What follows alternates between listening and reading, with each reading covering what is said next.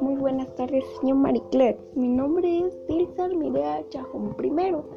Y yo, y yo pertenezco al grado de tercero básico y hoy vengo a hablarles de un tema que se llama la conquista española de Guatemala, ya que es un tema muy interesante y muy extenso. Hoy les vengo a dar un resumen de mis propias palabras ya que él produjo entre 1525 y 1530, tan un sangriento periodo de batallas, el enfrentamiento entre los conquistadores españoles y los pueblos nativos en este proceso histórico formó parte del periodo de la conquista y de la colonización española del continente americano que el descubrimiento y la conquista española de Guatemala se distribuye al capitán Pedro de Alvarado. Su expedición fue autorizada por México de Hernán Cortés y llegado al territorio guatemalteco a principios de 1524. Sin embargo, otras expediciones realizadas unos años antes ya que habían llegado la costa de estos territoriales la mayor parte de los pueblos conquistados pertenecían a la civilización maya, que estuvo asentada en las tierras altas, bajas y mesoamericanas. Los territorios descubiertos y conquistados comprendieron varios reinos mesoamericanos. El pueblo maya fue considerado, fue considerado por los conquistadores como infieles. Por esta razón, durante más de 150 años fue sometido por los conquistadores para intentar convertirlos en catolicismo, desconociéndose los logros de esta civilización, ya que casi extinguida después de luchar cruelamente con muchas batallas en 1525 y 1530.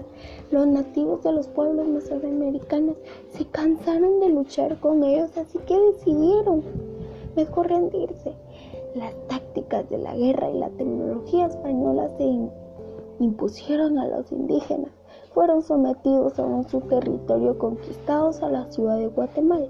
Fue la tercera más importante de América en la colonia.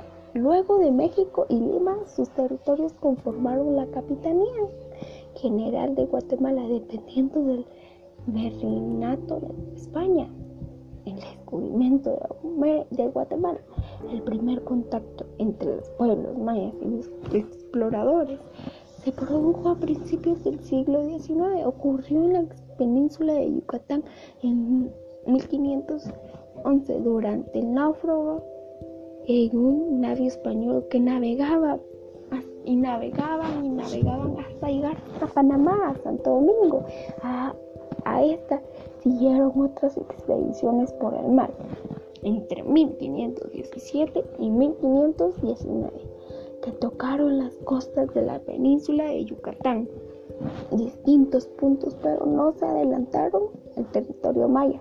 Después de la caída de Chonitatitlán, el conquistador de México, Hernán Cortés, los demás conquistadores fueron informados acerca de la existencia de unos territorios situados en el sur de América y muy pueblos ricos, llenos de oro. Dicho, los reinos estaban establecidos a lo largo y lo ancho de la península y las tierras altas de las sierras madres este territorio de Chiapas, Guatemala, El Salvador y los territorios bajos ubicados por el sur litoral pacífico. El territorio guatemalteco estuvo habitado por diversos grupos indígenas. Entonces Hernán Cortés decidió enviar a capitán Pedro Alvarado a, a concentrar con una expedición conformada por 300 hombres. La mayoría de las tropas expedicionarias estaban integradas por los indígenas, a quienes le habían prometido libertad y otros beneficios. Los nativos no fueron sorprendidos por los conquistadores españoles, pues estos ya habían recibido noticias de la expedición.